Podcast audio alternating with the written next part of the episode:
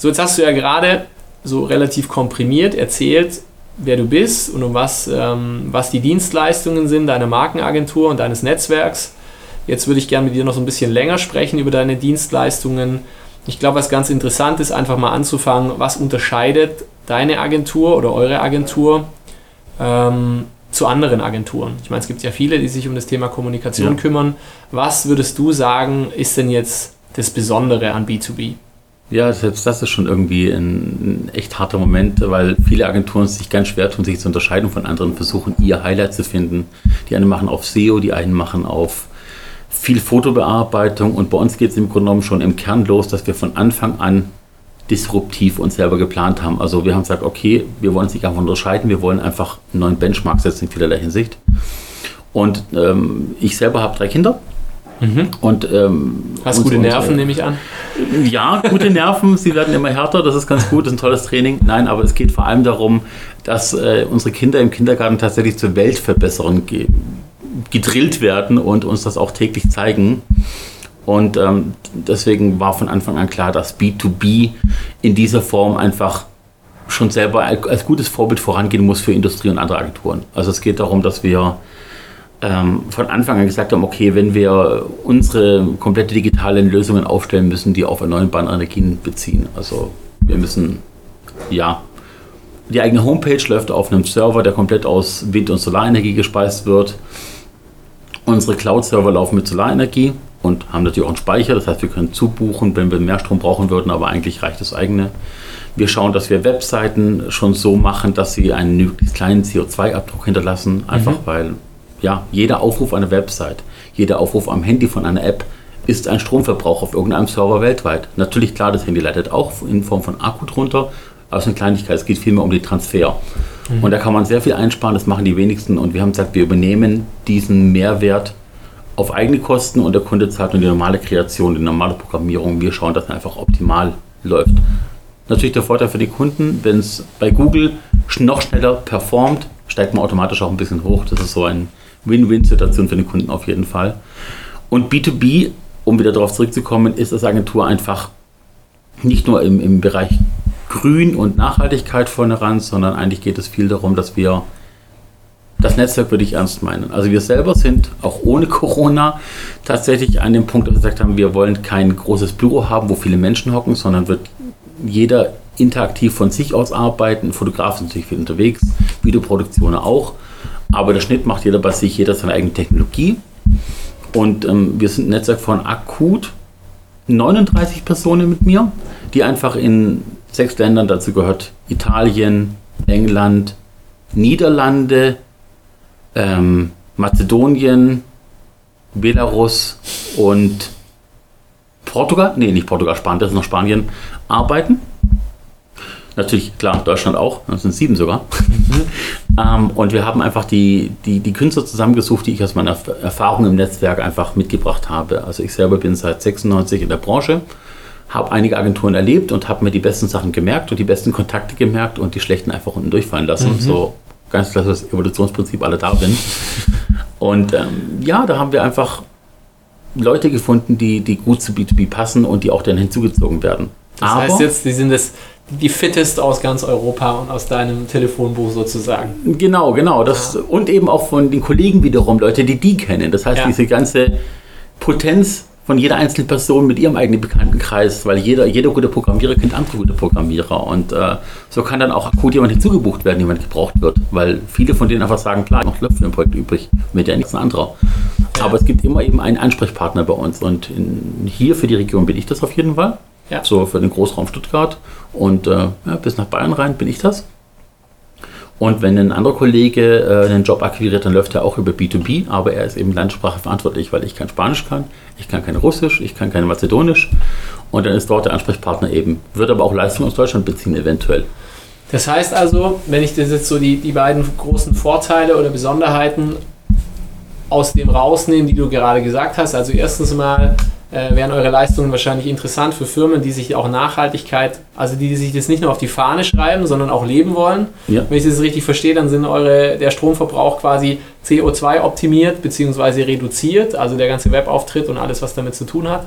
Und auch, dass quasi durch dich der Kunde nicht, auch, nicht nur auf, da, auf dich zurückgreift, sondern eigentlich auf, auf ein riesengroßes Netzwerk in Europa aus Leuten, die sich durch hervorragende Leistungen in den letzten Jahren her hervorgetan haben, kann man eigentlich sagen. Genau, richtig. Ja. Also ja, es geht bei uns nicht bei der Nachhaltigkeit übrigens nicht nur um das Thema Stromverbrauch, sondern mhm. einfach, wir sind da noch einen Schritt weiter gegangen. Wir haben auch wirklich gesagt, dass wir selber auch zum Beispiel kein Fuhrpark pflegen im eigentlichen Sinne, sondern wirklich versuchen, wenn möglich zum Kunden mit öffentlichen Verkehrsmitteln zu kommen mhm. äh, wenn nicht eine bestimmte Hardware mitgebracht werden muss, die eben viel Platz schluckt. Mhm. Oder auch ähm, vor kurzem angefangen, dass wir bei Kollegen das fördern, dass sie mit öffentlichen Verkehrsmitteln fahren oder mit dem Fahrrad fahren.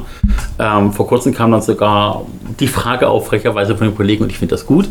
Ähm, er benutzt das Fahrrad, um in sein Büro zu kommen. Also er hat einen Wohnort, hat aber auch selber in einem, in einem Saat ähm, Haus, Gemeinschaftshaus, wo viele Büros sind, einen kleinen Raum mit gemietet mit einem Kollegen zusammen und fährt dann mit dem Fahrrad immer hin.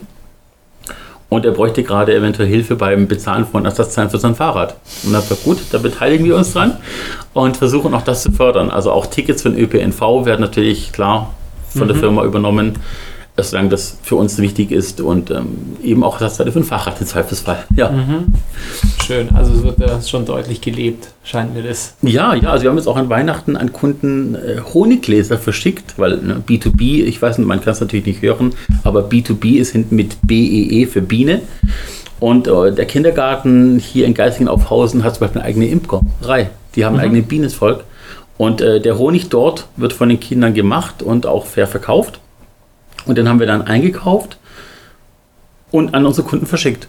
Super. Auf Wunsch. Natürlich aber auch nur, wenn sie es wollten, weil wir auch da Porto, Transportkosten und CO2-Abdruck war nicht unser Problem, aber wir wollten den Kunden nicht schicken, was sie nicht wollen. Das heißt, sie konnten vorher sagen, hätte ich gern oder hätte ich gern nicht. Mhm. Richtig. Jetzt kommen wir mal zum Thema, ähm, du hast gesagt, Unterschiede zu anderen Agenturen, ein sehr, sehr großes Netzwerk. Ähm, könntest du vielleicht so ein bisschen von so ein paar Erfolgsgeschichten berichten irgendwie? Also ich meine, es scheint jetzt ja schon ein sehr potentes Netzwerk da zu sein. Gibt es irgendwie Sachen, die aus deiner Wahrnehmung jetzt so besonders toll gelaufen sind in den letzten Jahren? Oder du hast ja auch mal in so einem Vorgespräch erwähnt, ähm, du hast auch schon ein paar Awards gewonnen. Also würde ich super interessant finden, da mal ein bisschen was zu erfahren. Ja, ja, gerne. Also das Tolle an Awards ist, äh, man, man kann sie mal haben, aber ab einem bestimmten Punkt denkt man so, okay, ich habe meinen Sport für den, ich brauche die Awards nicht, weil allein die Einrechnungen ein Riesenboost sind.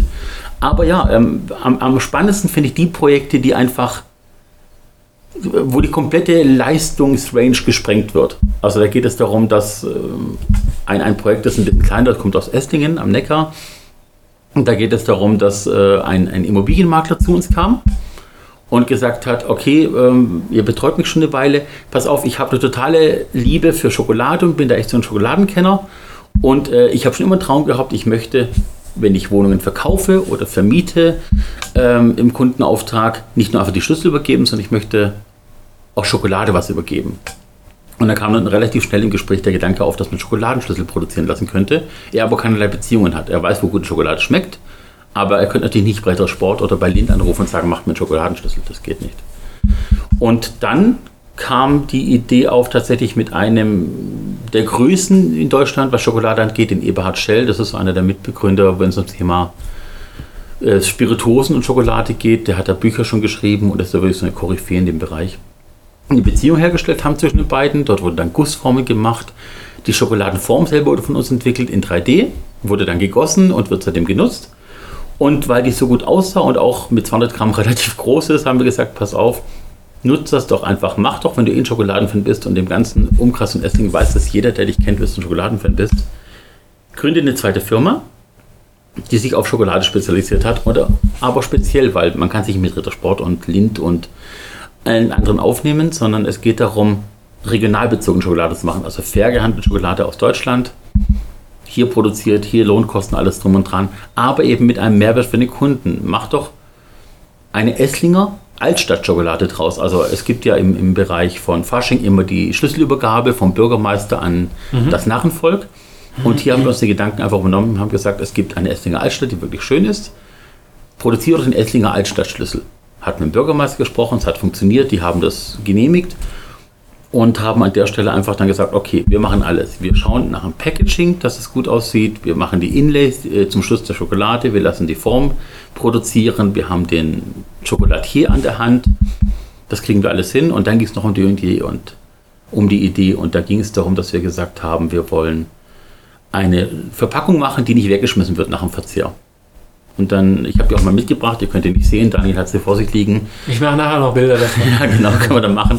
Ähm, wir haben gesagt, die größten Wahrzeichen der Stadt müssen auf der Verpackung abgebildet werden. Das heißt, es muss ein Zeichenstil vom Illustrator her, der einfach unique ist, damit es auch in Serie produzierbar ist und hinten drauf auf der Packung eine Geschichte schreiben zur Stadt, zu den wichtigsten Merkmalen und Co. Dann wurde es als Souvenir im Rathaus verkauft, online verkauft und tatsächlich haben wir Feedback bekommen über Facebook und Co., dass die Leute, auch wenn die Tafel verschenkt wurde oder tatsächlich per Post verschickt wurde als Souvenir, nachdem die Schokolade gegessen wurde, die Kartonage tatsächlich behalten und sich als Souvenir ins Regal stellen, weil es einfach schön ist und äh, besonders ist. Und kurz darauf, ein halbes nachdem die Schokolade veröffentlicht war, kam dann die Stadt Aalen auf äh, den äh, Unternehmer zu und hat gebeten, ebenfalls für die Stadt Aalen Schokolade machen zu lassen, im gleichen Look.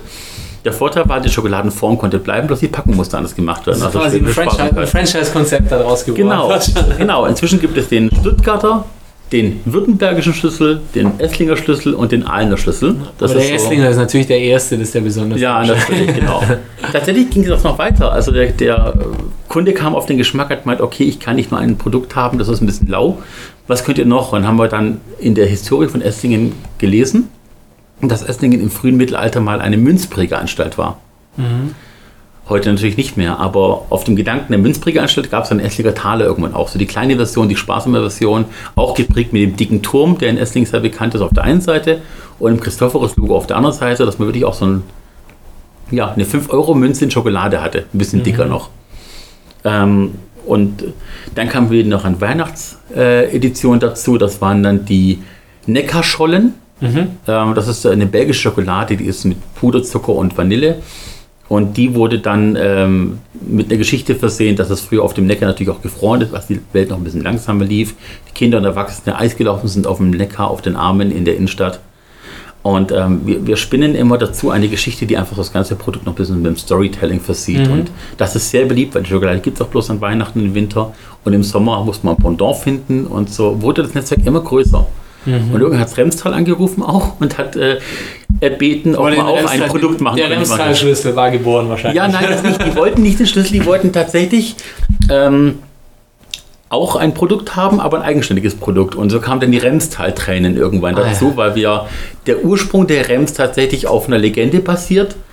Ähm, und die haben wir dann tatsächlich auch zur Schokolade gemacht. Also wir verbinden immer die Schokolade mit einer Geschichte und so wird es dann einfach eine runde Sache. Okay, ich sehe, ich sehe, am Anfang hast du gesagt, Schokolade eigentlich nicht so, aber ich sehe gerade, um was es sich eigentlich dreht bei dem Projekt. Und zwar, es, es geht um die Verbindung äh, aus allen Elementen, aus der Geschichte, ähm, die Schokolade sozusagen als Kernprodukt, aber die Verbindung aus allen Elementen, sei es, also ich sehe die Packung gerade, sei es die Illustration, ähm, die Geschichte dazu, sage ich mal, im Stadtarchiv zu graben und was zu finden, das äh, nicht ähm, wie der Fernsehturm vielleicht sofort prangert, sondern vielleicht auch eher ein bisschen mhm. unterschwellig mit der Stadt Verbindung hat. Ähm, und ich nehme an, das war wahrscheinlich auch das Besondere daran an der, ja, deswegen der ganzen hat. Deswegen hat es uns gereizt, die Schokolade zu machen, weil eigentlich war der Kunde ja ein Unternehmer, ähm, mhm. der Gewerbeimmobilien vermietet hat normalerweise und größere Bauten und deswegen zu uns gepasst hat. Und die Schokolade war immer so ein, das Abfallprodukt, was einfach mal ja. die Kollegen gereizt hat, was Neues zu machen. Ja. Ähm, witziges, äh, witzige Anekdote am Rande noch. Ähm, der Verpackungshersteller selber kam aus Heilbronn mhm. und hat dann angefangen zu hausieren mit dieser Verpackung. Nicht, weil die besonders kreativ in der Produktion war, sondern einfach nur, weil sie gut aussah. Mhm. Und diese dieser Verpackungshersteller ist irgendwann in München gewesen und hat dort auch ein Unternehmen gefunden, die auch Schokolade machen. Und die fanden die Idee so toll und haben sich bei uns beworben, dass wir ihnen auch ein Verpackungsdesign machen für eine Schokolade. So, da sieht man, wie was aus sowas eigentlich positiv mutieren kann, ja, und wie viel, wie viel Bereiche nachher irgendwie darauf zurückgreifen, wenn so ein Projekt mal gut funktioniert hat. Ja, richtig. Also äh, es ist eigentlich so, dass wir versuchen mit B2B eigentlich nicht wenig Geld investieren ähm, in, in, eigenes Marketing im Sinne von, dass wir selber für uns Anzeigen schalten müssten. Mhm. Es sind einfach nur, es hat sich schon vor B2B, also die Firma ist relativ jung, aber wir haben ja davor auch schon gearbeitet in verschiedenen Bereichen und ich persönlich war auch selbstständig. Ähm, lange Zeit einfach schon davon gelebt, dass wirklich gute Arbeit, gute Beratung und was auch Nein sagen zu dem Kunden, wenn er ein Produkt überhaupt nicht braucht, lieber auf das Geld verzichten, einfach dazu führt, dass wir am Ende als die Sieger dastehen und durch Mundpropaganda einfach noch an weitere Jobs kommen, weil wir einfach ehrlich sind. Also wir versuchen uns wirklich diese manchmal auch kindliche Ehrlichkeit, mit der man auf die Schnauze fliegen kann, zu bewahren. Also tatsächlich, äh, wenn man mit uns in Gespräch ist oder einen Workshop hat, fallen manchmal auch sehr kindliche Momente an, wo wir uns bescheuert verhalten oder auch Fragen stellen, die wirklich augenscheinlich idiotisch klingen. Sie haben aber immer einen höheren Zweck und der höhere Zweck ist einfach das bestmögliche Produkt für den Kunden zu entwickeln. Mhm. Jetzt hast du was Interessantes gerade gesagt und zwar das Thema Workshop. Ähm, wenn jetzt bei dir, also das weiß ich, weil wir uns mal darüber unterhalten haben, ja. wenn jetzt bei dir ein Kunde, sage ich mal, äh, sich um eine Zusammenarbeit bemüht mit dir und wenn sowas im Raum steht, dann äh, fände ich super interessant, mal ganz kurz zu erfahren, wie ist denn so der Prozess? Also mal angenommen, ich bin jetzt ein Kunde, ich komme aus einem verarbeitenden Gewerbe, so wie ich es gesagt oder so wie du es vorhin gesagt mhm. hast, dass das gute Kunden sind für dich oder interessante Kunden, bei denen es auch nicht ganz einfach ist.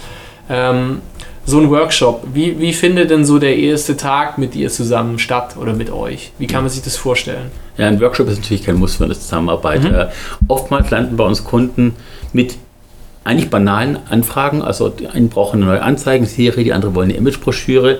Und manchmal bleibt es auch dabei. Ist in Ordnung, ist, wir versuchen es bestmöglich daraus zu machen. Mhm. Oftmals kommen zu uns Kunden aber auch die, die merken, dass sie innerlich eine Art Barriere haben. Also die entweder, sich, obwohl sie 30 Jahre bereits auf dem Markt sind, nie wirklich so ihren USP rauskristallisieren konnten vor dem mhm. Markt, äh, wo dem Kunden nicht klar gemacht werden kann, also deren Kunden nicht klar gemacht werden kann, warum sie gegenüber der Konkurrenz hervorgehoben werden sollen.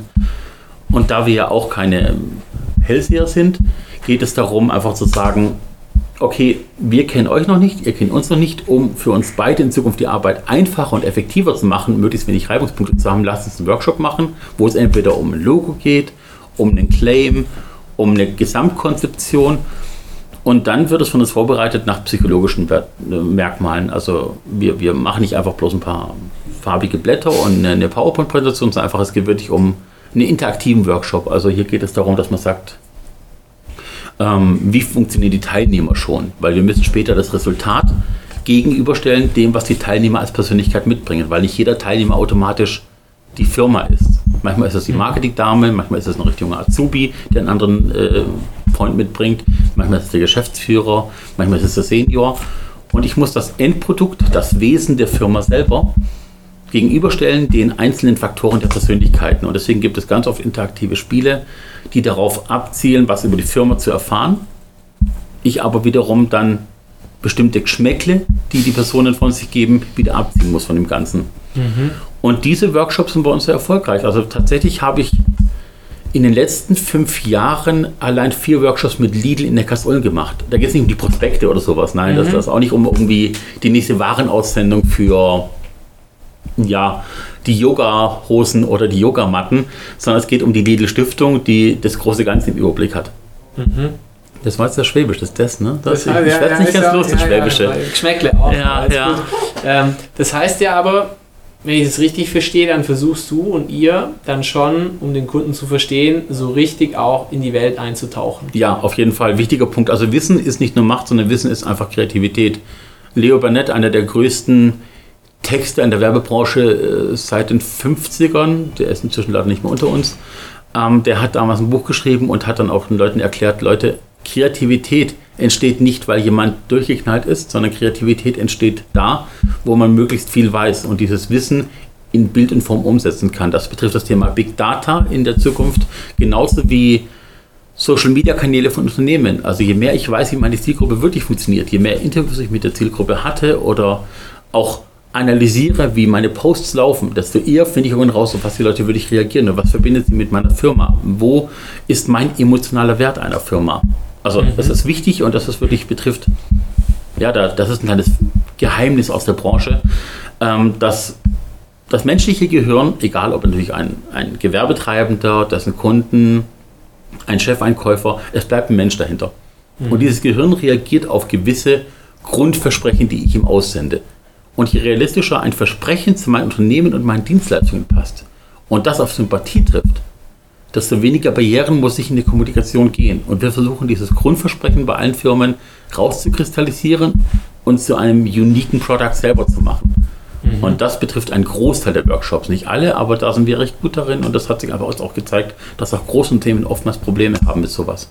Mhm. Ich kann mir vorstellen, dass ja manchen vermutlich manche Firmen da allein schon aus diesem Workshop wahrscheinlich eine, eine größere Klarheit ziehen, also wer sie eigentlich sind oder vielleicht wer sie gerne nach außen, was die Firma gerne vertreten möchte und was die eigentlichen Werte sind äh, und dass da vielleicht auch manchmal ein ganz großes Delta besteht. Ja, also da, da, das kommt auch dazu, dass wir tatsächlich ähm, nach Ende solcher Workshops oftmals so eine Art Manifest aufsetzen, wo dann die wichtigsten Personen im Unternehmen unsererseits als auch vom Kunden unterschreiben Mhm. Und die nächsten Jahre dieses Paper immer wieder rausgeholt wird von wegen, aber du hast damals gesagt. Also es ist für beide Seiten eine Art Kontrollinstanz. Ja. Man weiß, wo der Leitfaden die nächsten Jahre hinführen wird und bezieht alle Maßnahmen auf den emotionalen Wert. Da gibt es große Themen, die es richtig gut machen.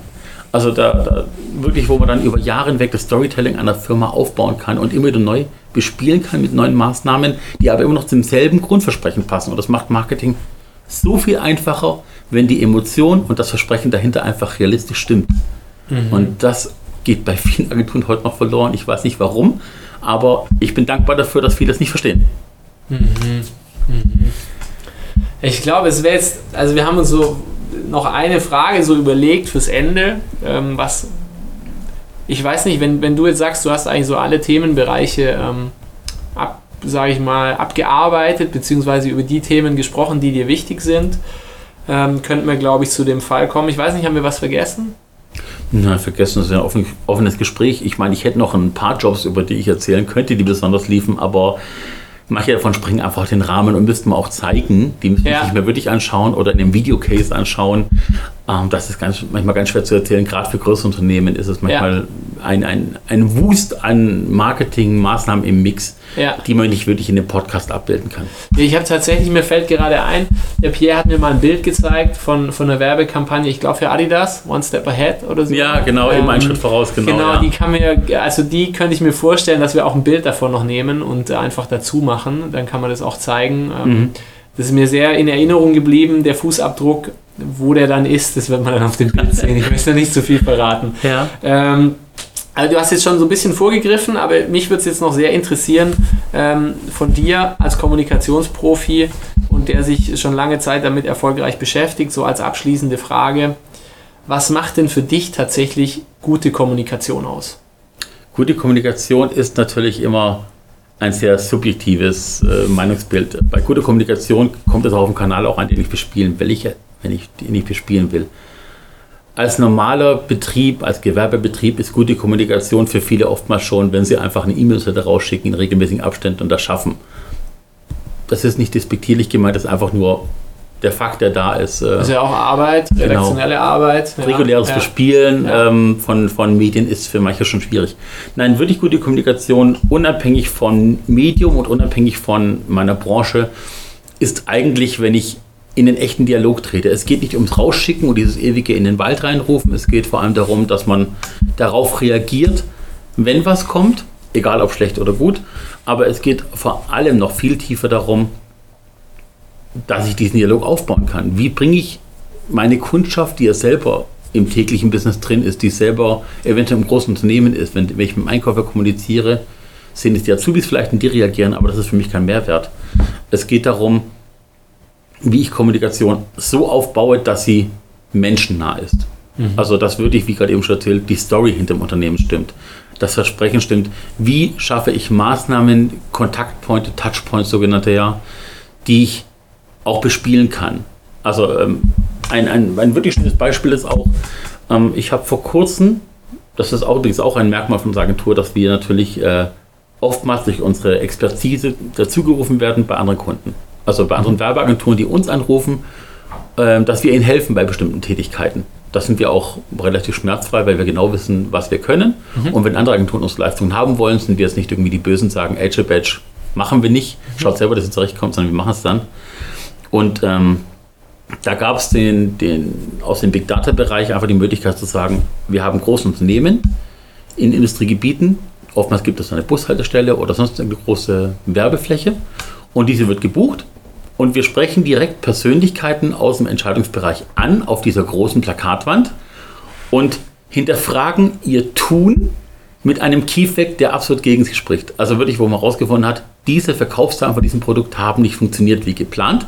Wir haben das durch Forschung rausgefunden, manchmal auch ein bisschen durch ja, Spionage nicht wirklich, das trifft sich wirklich, aber durch Insights, Recherche. Recherche, genau. Ähm, und machen wirklich eine 18 Eintelwand, die praktisch durch die Blume hinweg den Leuten sagt, dass es besser wäre, mit Agentur XY zusammenarbeiten in dem Bereich. Da ging es um die große äh, Agentur, die die Webshops, äh, Web-Marketing-Shops aufbaut, aber nicht im Sinne von einem kleinen WooCommerce-Shop von WordPress, sondern wirklich, da geht es dann ab 80.000 Euro aufwärts los, erst richtig mit Webshops. Mhm. Und da war unser Vorschlag eben, die direkt in ihrem Industriegebiet, auf ihrem eigenen Zuhause sozusagen mit dem Schmunzler anzugreifen. Und wenn man einen Namen sogar auf dem Plakat draufschreiben kann, dann weiß auch der Azubi, wer gemeint ist. Und dann kommt die Message zu ihm, ob er es gesehen hat oder nicht. Ob er im Auto vorbeigefahren ist, hinten auf dem Parkplatz parkt, das nie persönlich sehen würde. Die Message kommt zu ihm, es wird fotografiert, rumgeschickt. Und von acht Plakaten, die deutschlandweit aufgestellt wurden, haben drei tatsächlich zu Interaktionen geführt und zwei zu Aufträgen. Mhm. Was bei acht Stück eine gute Auslese ist, auf jeden mhm, Fall. Auf jeden Fall, ja, ja. Und das ist einfach dann die richtige Art von Kommunikation, die man gewesen. Es war frech, es war vielleicht auch nicht ganz so gern gesehen. Ja. Sechs Leute fanden es ja nicht gut. Aber wenn ein Viertel davon zu Aufträgen führt, kann man da nichts falsch gemacht haben. Ja, man, man, man sagt ja auch, lieber schlecht in Erinnerung bleiben als gar nicht. ja, genau. Und jede, jede Reaktion, beziehungsweise eine Reaktion zeigt ja auch, man, man bleibt irgendwie oder im Gespräch oder es ist irgendwas passiert. Also du würdest jetzt sagen, so gute Kommunikation bedeutet, so das Gegenüber zu einer Reaktion auch zu bewegen. Ja, es ist so ja, richtig verstanden. Es ist ja kein Monolog, es ist ja. ein Dialog. Ja. Es, es soll es zumindest sein. Kommunikation ist immer ein Dialog und das wird ganz oft vergessen, dass es um Kommunikationsdesign und Kommunikationsmaßnahmen immer darum geht, einen Dialog aufzubauen. Und das mhm. erfolgreich zu machen, ist oftmals sehr technisch orientiert, mhm. muss aber nachher natürlich ein sympathisches Außenleben haben. Und das ist oftmals auch der Punkt, wo sich Einkäufe im Unternehmen oder der Geschäftsführer von einem Metallunternehmen manchmal schwer tut, den Wert wirklich zu erfassen. Also es geht weniger darum, dass wir dreieinhalb Tage Ping-Pong spielen und dabei einfach rumspinnen, mhm. sondern es geht darum, dass wir tatsächlich Insights erforschen. Wir werden eventuell auch in der Firma Leute ausquetschen und fragen und nerven. Wir möchten aber am Ende auf den Punkt kommen, weil der Kunde mhm. soll den langfristigen Wert einer Kampagne sehen und nicht den Schnellschuss, weil der wird selten passieren. Mhm. Letztendlich, wenn jemand in sich geht und überlegt, welche Marken er wirklich kennt und welche er gut findet, sei es Consumermarkt oder Businessmarkt, sind es oftmals Sachen, die vor vielen Jahren entstanden sind und nur marginal verändert wurden, aber dann bleiben sie auch im Gedächtnis mhm. weil sie von Anfang an richtig gemacht wurden. Mhm. Und das ist das Problem oftmals bei vielen Mitbewerbern, Mitstreitern in der Branche, dass dieser kurze Sprung viel zu sehr bewertet wird als diese lange Ausdauer einer Kampagne. Mhm. Das ist gutes Kommunikationsdesign für mich dann, wenn es funktioniert über Jahre hinweg. Jetzt habe ich noch eine Frage, die mir gerade eingefallen ist. Ja? Wenn du eine Firma nennen müsstest, ja? die aus deiner Sicht großartige Arbeit leistet, ist mir jetzt gerade eingefallen bei dem, was du gesagt hast welche Firma würdest du heraus. Da gibt es bestimmt wahrscheinlich ganz viele, die du sagst, die machen das gut, die machen jenes gut, aber so, wenn du eine Firma sagen müsstest, wo du einfach überzeugt bist oder für dich die beste Arbeit leistet im Bereich Kommunikation. Gegenfrage, B2B oder B2C? Also Business to Business oder Consumer? Nee, ich würde, ich würde sagen Business to Consumer, weil das schon auch, also das ist für mich so Werbung, die ist irgendwie griffig, die ist emotional meistens, ähm, Business to, also zum Endverbraucher würde ich sagen, ja. Dann ohne lange überlegen darf. Die, die Kosmetikmarke darf für Frauen. Die hat mhm. vor vielen Jahren einfach herausgefunden, dass Frauen dieses ganze typische Werbebild von der durchtrainierten Frau, Mutter, Vierfachmutter, immer top geschminkt und Kogen nicht sehen will. Mhm. Und einfach jede Frau, jede Größe sich selber lieben möchte. Und ähm, dieses ganze Selbstliebe, ich bin selbst was wert, dieses Versprechen, dass mhm. die Marke dich so nimmt, wie du bist und einfach das Beste aus dir rausholen möchte. Auf natürliche Art und Weise. Das trägt über Jahre hinweg. An jedem Valentinstag kommt ein eigener Werbespot von Dorf im Internet oder im Fernsehen, der wirklich diese Selbstliebe weiterträgt. Die Plakate, es gibt ein berühmtes Plakat, wo man acht Frauen nebeneinander sieht, von ganz klein und untersetzt bis gärtenschlank, aber fast drei Meter groß und die Überschrift ist bloß, jede Frau auf dem Bild wiegt gleich viel. Mhm. Ähm, Mhm. Es ist immer dieselbe Message, aber sie ist emotional, sie ist liebenswert und sie wird noch über lange Zeit funktionieren, weil es immer wieder einen neuen Trigger gibt, das aufzuladen. Mhm. Dass eine Frau geliebt werden möchte oder eine Frau geliebt wird, wie sie ist. Und Dorf hat das erkannt und macht das seit Jahrzehnten inzwischen richtig gut. Die haben Storytelling erfunden, praktisch ohne darüber zu reden. Das ist für mich eines der besten Beispiele. Super. Vielen lieben Dank. Gerne. Für das Gespräch. War sehr interessant. Ich habe äh, viel dazugelernt über Kommunikation. Und ähm, wenn sich jemand melden möchte beim Pierre, also die, die Website und auch die E-Mail-Adresse, die ist zu finden auf der Homepage des GENO, wie Sie wahrscheinlich auf das Audioprofil gekommen sind. Und ähm, einfach jederzeit in Kontakt treten mit dem Pierre. Genau, wenn ihr das auf Spotify oder andere Kanälen hört, klickt die anderen Podcasts auch an, es lohnt sich. Bis dann, ja? Vielen lieben Dank für deine Zeit. Ciao.